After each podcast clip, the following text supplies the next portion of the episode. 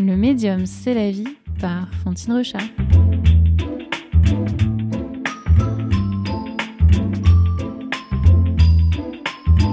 Je m'étais dit, même si c'est le seul livre qui marche de ma vie, j'aurais un toit sur la tête et je ferais que écrire de toute ma vie. C'était un rêve d'enfant.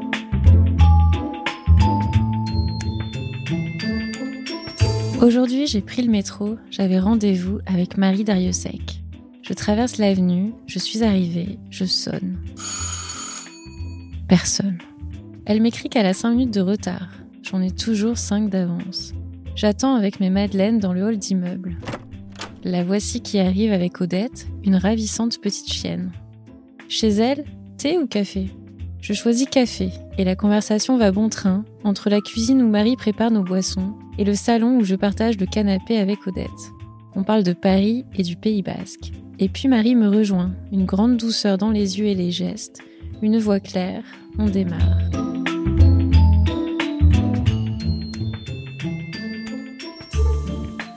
Bonjour Marie Dariussec. Bonjour Fantine Rechat.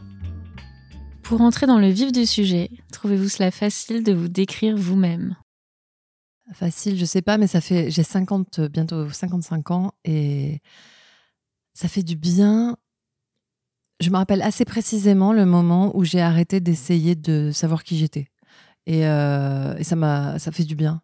Donc en fait, je sais pas, je suis fondamentalement une écrivaine, mais après je sais pas très bien. Je c'est très intéressant. Vous dites arrêtez de savoir qui vous êtes, c'est-à-dire ben, Je crois que jusque vers, euh, je sais pas moi, 28, 30 ans peut-être, euh, une sorte d'adolescence prolongée, j'avais euh, un narcissisme qui est nécessaire hein, pour, que, pour se construire. Et je me demandais qui j'étais. Est-ce que j'étais athée ou agnostique Est-ce que j'étais, je sais pas, je vais dire n'importe quoi, mais est-ce que j'étais euh, euh, vraiment hétérosexuelle ou peut-être bisexuelle? À l'époque On parlait comme ça.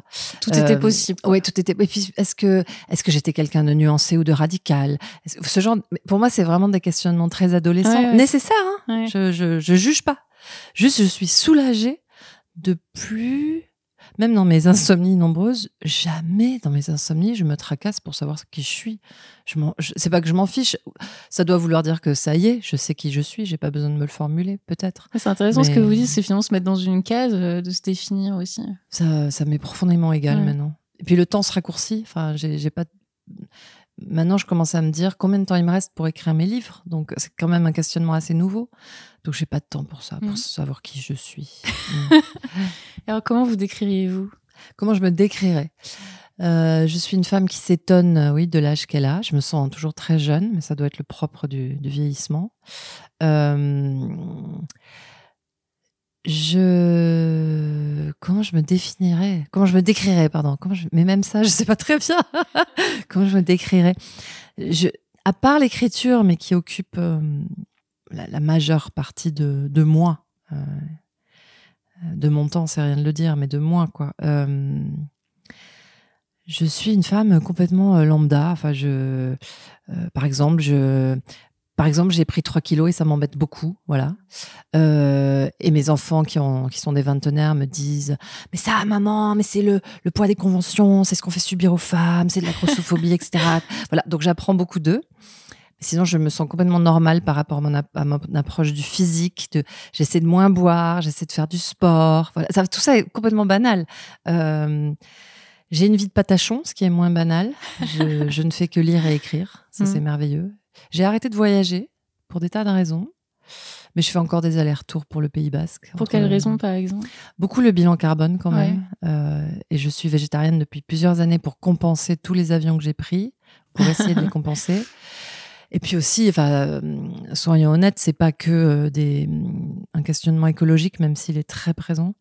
C'est parce que, avec ce sentiment que j'ai moins de temps devant moi, que je suis pas éternelle, quoi, parce que quand on est jusqu'à 30 ans, on croit qu'on est éternel, en gros.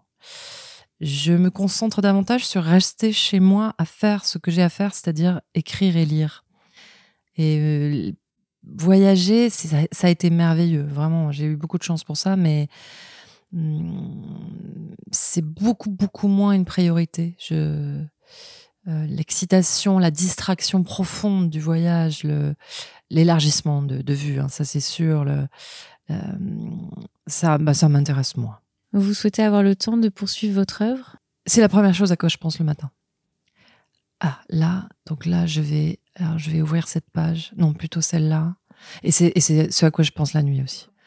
Écrire ne m'a jamais fait souffrir. Jamais, jamais. Je, c'est une grande tension. Ça peut être une. C'est rarement une angoisse. C'est étrangement euh, de l'ordre de l'ennui. Mm. C'est-à-dire que quand je suis bloquée sur une page ou sur une phrase, ce qui arrive constamment, c'est c'est de l'ordre du métier, je, je vais entrer dans une sorte d'espace vide où je peux avoir une, qualité d'ennui phénoménale. Enfin, une sorte d'ennui, mais euh, je ne sais pas comment le décrire, mais qui est, forcément euh, en lien avec euh, la créativité. Je crois que ça- il y a un coup de la créativité qui est dans le accepter, dans une acceptation du vide.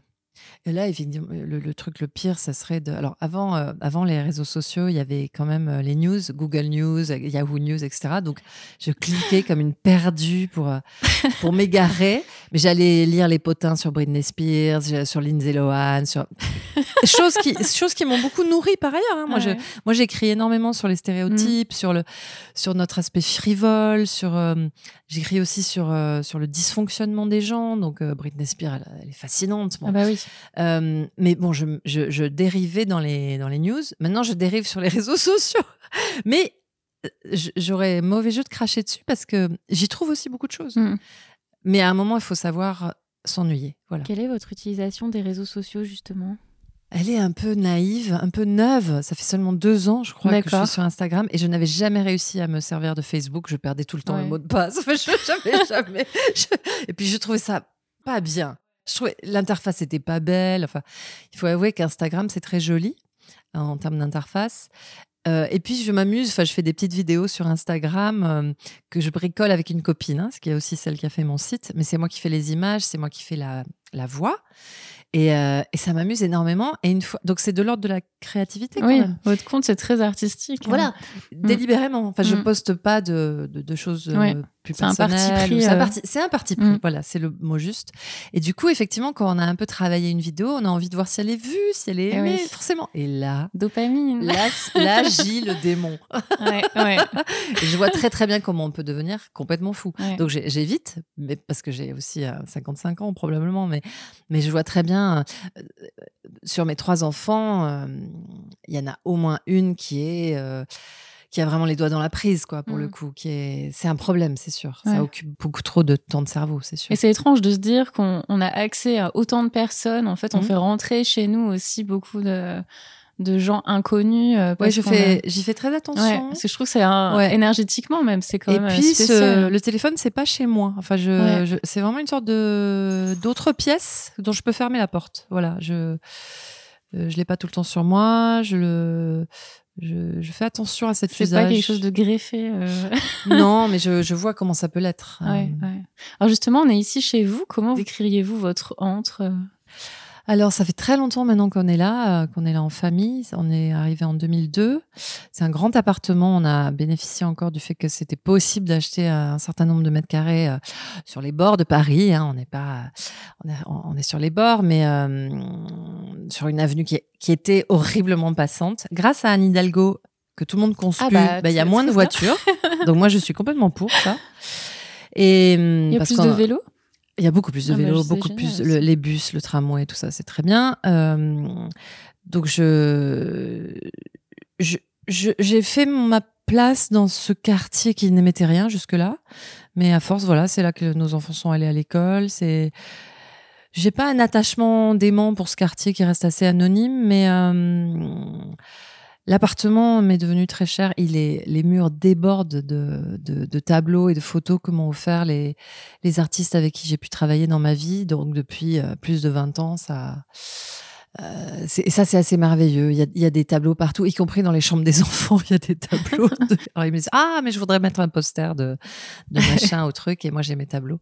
Donc euh, c'est- ça croule sous la sous une très belle culture, quoi, qui est la mienne, qui est celle qu'on m'a offerte, qui est celle de mes amis. C'est un lieu très chaleureux pour ça, pour moi. C'est des images euh, avec lesquelles mes enfants ont grandi, avec lesquelles on a, on s'est aimé avec euh, leur père, avec. euh, c'est un lieu très très. hum, Voilà, faut pas que ça tourne au musée, mais heureusement il y a Mm. du bazar. Des... je- alors je- moi je sais pas du tout. euh, À part ce qu'il y a sur les murs, moi mes meubles c'est de la récup ou c'est des meubles Ikea. J'en ai jamais eu rien à faire. Je je sais pas décorer, je m'en fiche. Donc ça, du coup c'est plein de couleurs euh, disparates, mais ça me et plein de plantes et ça me va très bien comme ça. Et c'est ici que vous écrivez ou? J'écris dans mon bureau. Mon mari a sa chambre à lui. Moi, j'ai ma chambre à moi. Alors, elles sont toutes les deux effectivement de couleurs très différentes parce que ça reflète nos personnalités et on aime bien aller de l'une à l'autre.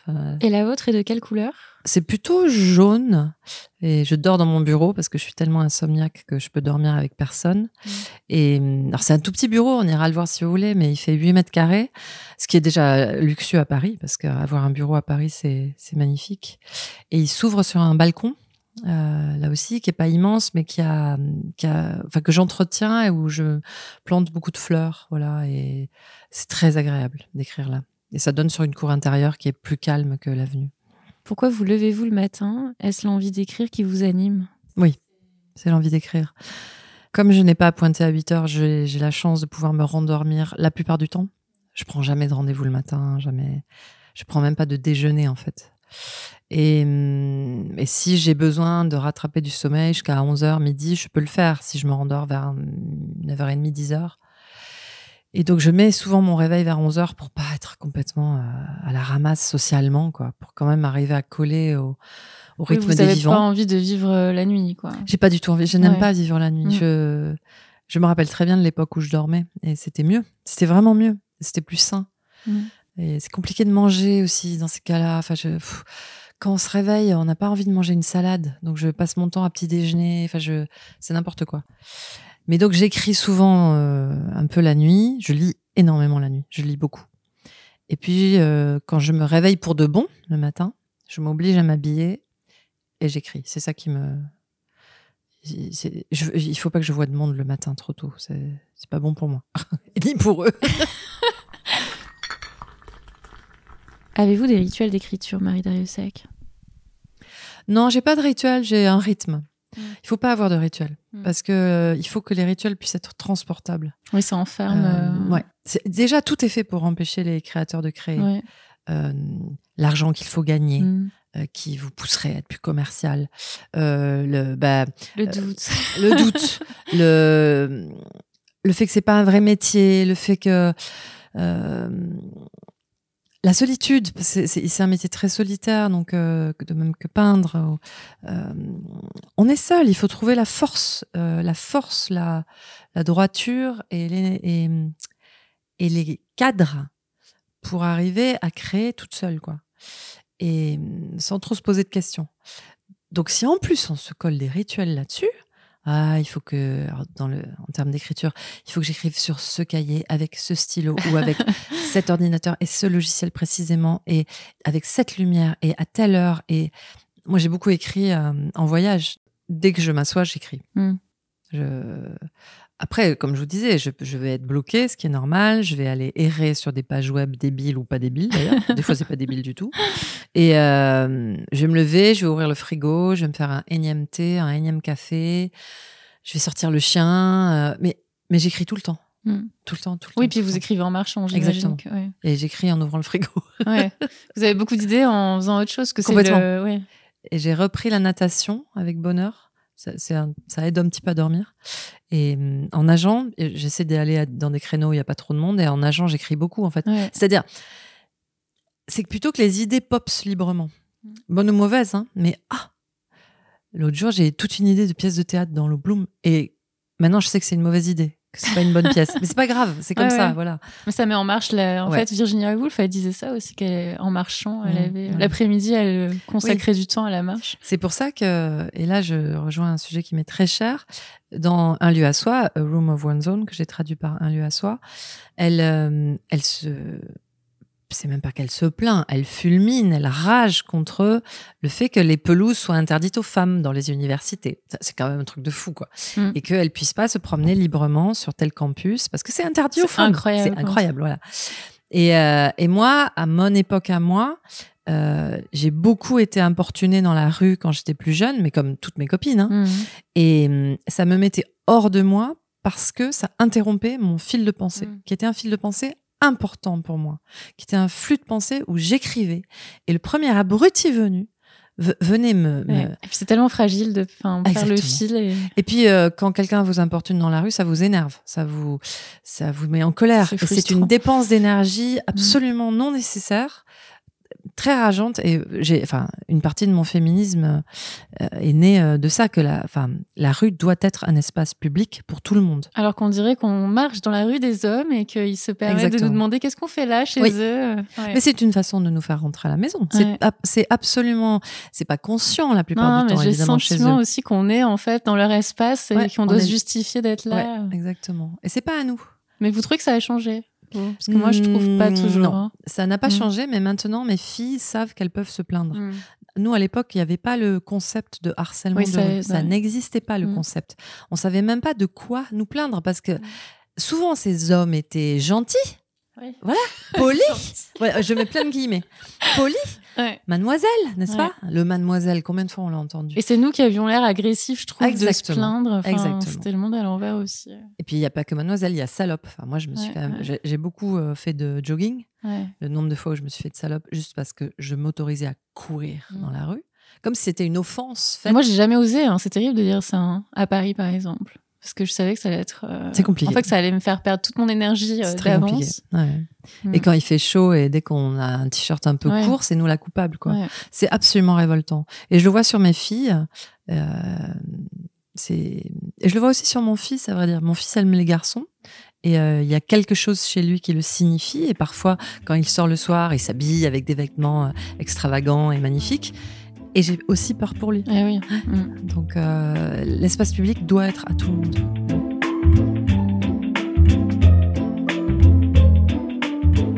Quel est le rapport au monde de Marie Dariussec? Alors, c'est un rapport à la fois solitaire et très curieux. Donc moi j'aime bien que les gens me parlent. J'aime bien. Euh, là c'est un peu paradoxal parce que c'est moi l'interviewé. j'aime beaucoup euh, que les gens me racontent leur vie, leurs amours. Je m'en nourris bien évidemment. Les mm. écrivains sont aussi des vampires, hein. mais j'espère que c'est des gentils vampires. et, euh, et d'ailleurs j'ai beaucoup de tendresse pour tous mes personnages. Enfin je je crois que à part un qui s'appelle Arnaud dans plusieurs de mes livres, qui est un peu justement l'homme dont on parlait là, l'emmerdeur, le, le, type qui jouit d'une, qui croit jouir d'une impunité. Bon bref, à part lui, je suis je crois que je n'ai jamais été vraiment méchante avec mes personnages. J'ai beaucoup de. Si c'est méchant, ça m'intéresse pas. Enfin, j'aime bien que les lecteurs ou les lectrices se sentent bien dans mes livres, qui rigole aussi. Hein, il, y a, de, l'humour, il y a parfois une légère moquerie pour mes personnages, mais, mais pas méchante, je crois pas. Je, je les juge pas. Vous avez besoin de les apprécier euh, pour Oui, pour passer du temps avec eux ou avec elles, euh, j'ai besoin de les apprécier. Et puis ils naissent de moi. Ils naissent beaucoup de ce qu'on me raconte, mais ils mm. naissent d'abord de moi, mm. évidemment. C'est toujours un peu moi, mes ah personnages, quels qu'ils soient ou quels qu'elles soient.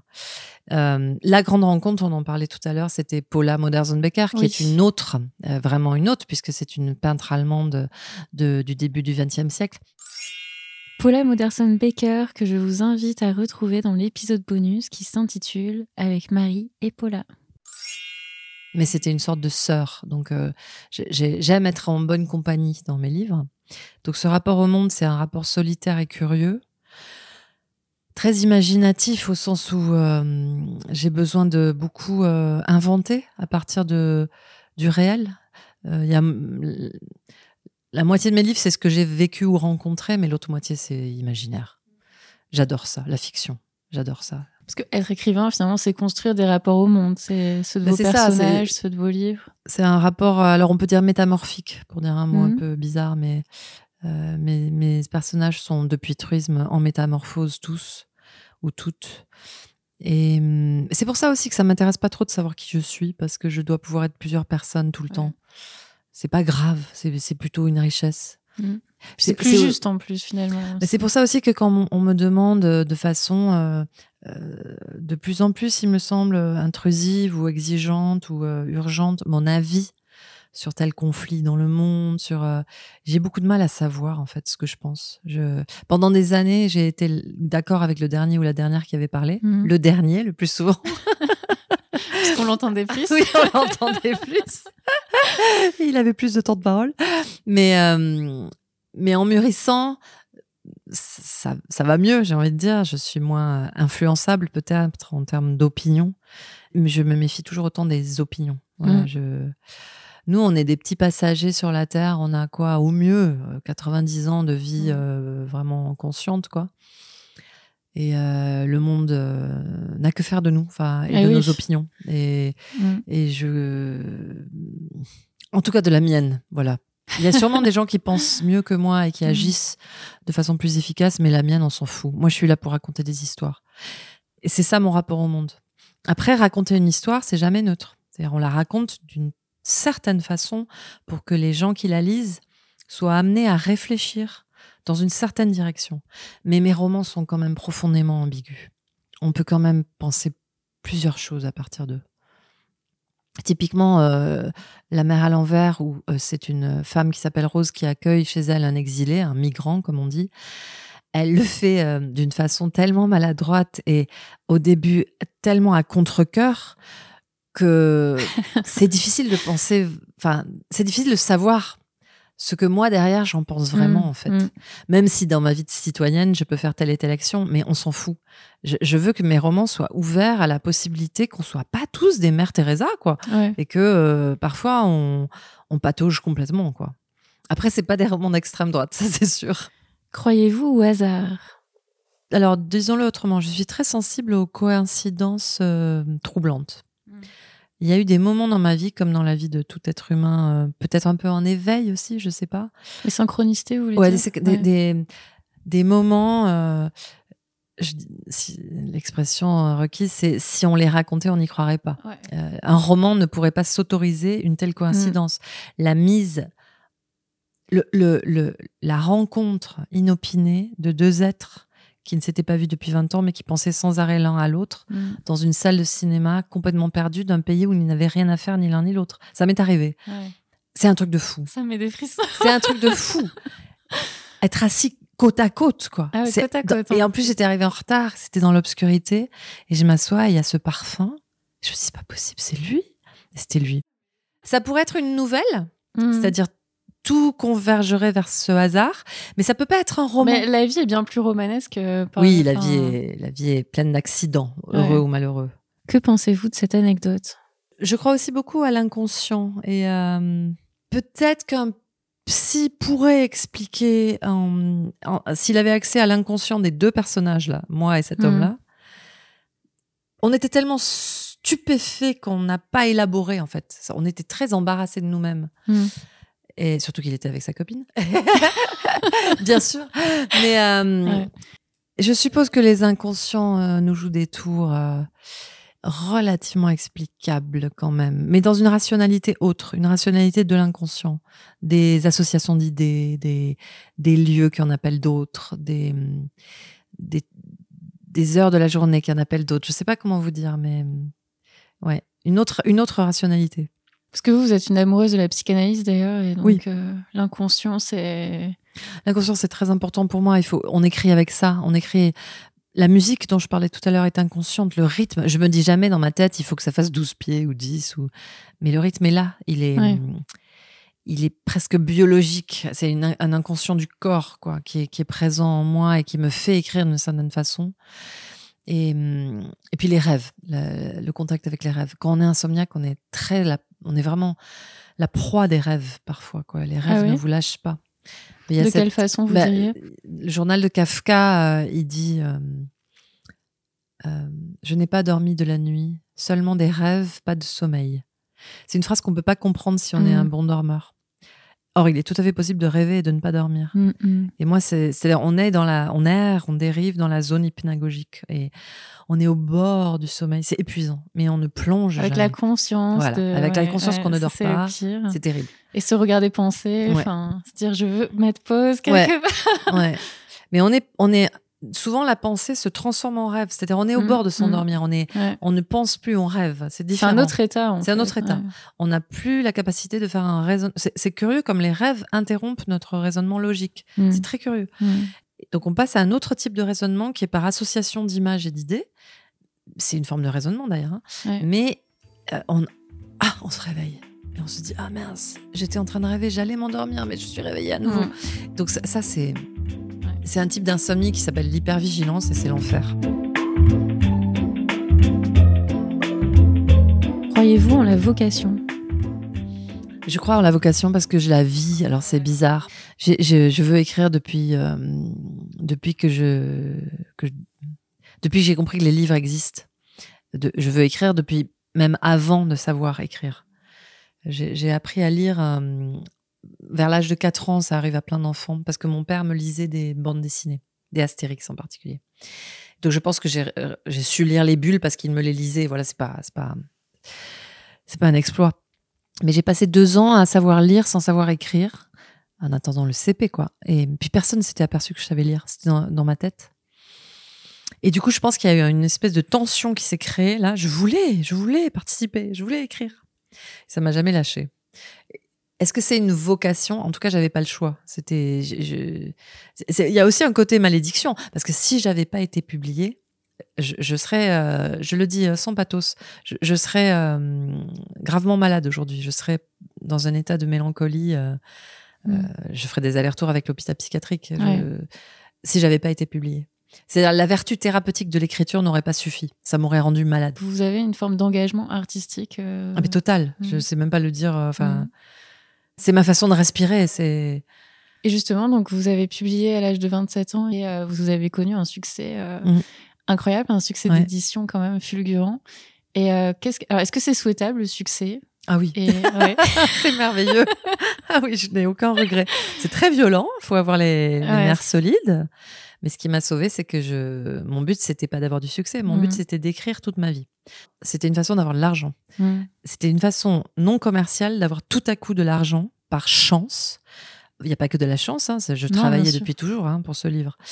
Ça m'a permis de ne pas avoir à gagner ma vie. Ça m'a permis de. Depuis, je, je, je, parfois il m'arrive d'avoir d'autres métiers, mais c'est pas du tout pour gagner ma vie. Enfin, je- Ouais. ça m'a sauvé du salariat. Mm. C'est un truc de fou. Mm. Moi, ma famille, c'est pas des gens riches, hein, donc Mm. euh, tout le monde bosse, il y a pas d'artistes, euh, donc c'est, hum, j'ai été à l'abri. Je me suis retrouvée dans la situation de, de Flaubert, de, de- des gens qui étaient rentiers pour écrire, quoi. De George Sand, elle aussi était rentière. Par contre, Balzac, il s'est tué à, à la tâche parce que lui, Ouais. il n'était pas rentier, quoi. J'étais payé à la page. Oui, il était payé à la page. Donc, euh, je, je, je, ne- je ne suis pas d'une famille où on hérite. Euh, en tout cas, euh, moi, j'ai hérité de ma maison d'enfance, mais c'est une maison de lotissement. En fait, mes parents étaient de la classe moyenne, quoi, et je suis leur seul enfant. Et le fait de ne pas avoir à être prof ou journaliste, qui étaient les seuls métiers qui me paraissaient conciliables avec l'écriture, ça a été une chance folle.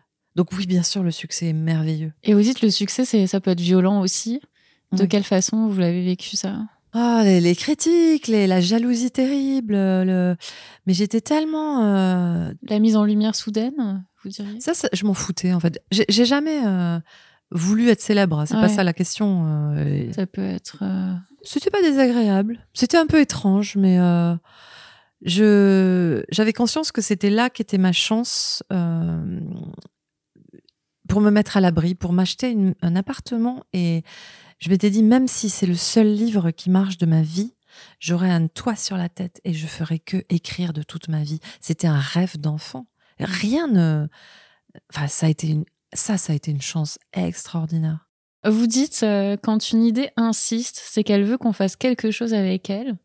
Et je trouve ça très intéressant. Est-ce que euh, elle irait euh, visiter quelqu'un d'autre cette idée si on n'en faisait rien? Ah non, c'est pas ça l'angoisse. L'angoisse, c'est de, de laisser passer une bonne idée euh, que moi, moi, je pourrais euh, faire éclore de, à ma façon à moi. Des idées, il n'y en a pas 36. hein. Depuis Homère, euh, il y a l'Iliade, c'est la guerre et les dieux. Mm. L'Odyssée, c'est l'amour et les voyages. Ajouter les animaux, parce que ça c'est très important depuis le, début de la littérature occidentale. Je pourrais faire ça avec, euh, mais je connais moins, avec des, des sagas islandaises ou avec des, des grands dits, le dit du Genji au Japon ou, euh, ou, ou en Inde, etc. Mais à l'origine de toute la littérature mondiale, il y a un certain nombre de sujets qui sont pas. Il y en a six ou sept. Hein oui, ce sont ces... Et donc, on ne fait que déployer de façon contemporaine ces sujets-là. Hmm. Et donc, les idées, il n'y en a pas beaucoup. C'est la façon dont vous allez aborder ce territoire-là, les animaux, Hmm. euh, l'amour, évidemment. Est-ce que vous pourriez partager un souvenir qui implique un de vos cinq sens, par exemple? On a beaucoup plus que cinq sens, à mon avis. On Quand j'étais- combien? Il paraît qu'on en a une dizaine, mais là, par exemple, le sens qui fait qu'on sent que quelqu'un s'approche, la Ouais. comment ça s'appelle? Préoception, je sais plus. Et puis il y a ce, ce qu'on appelle la sensation sans nom.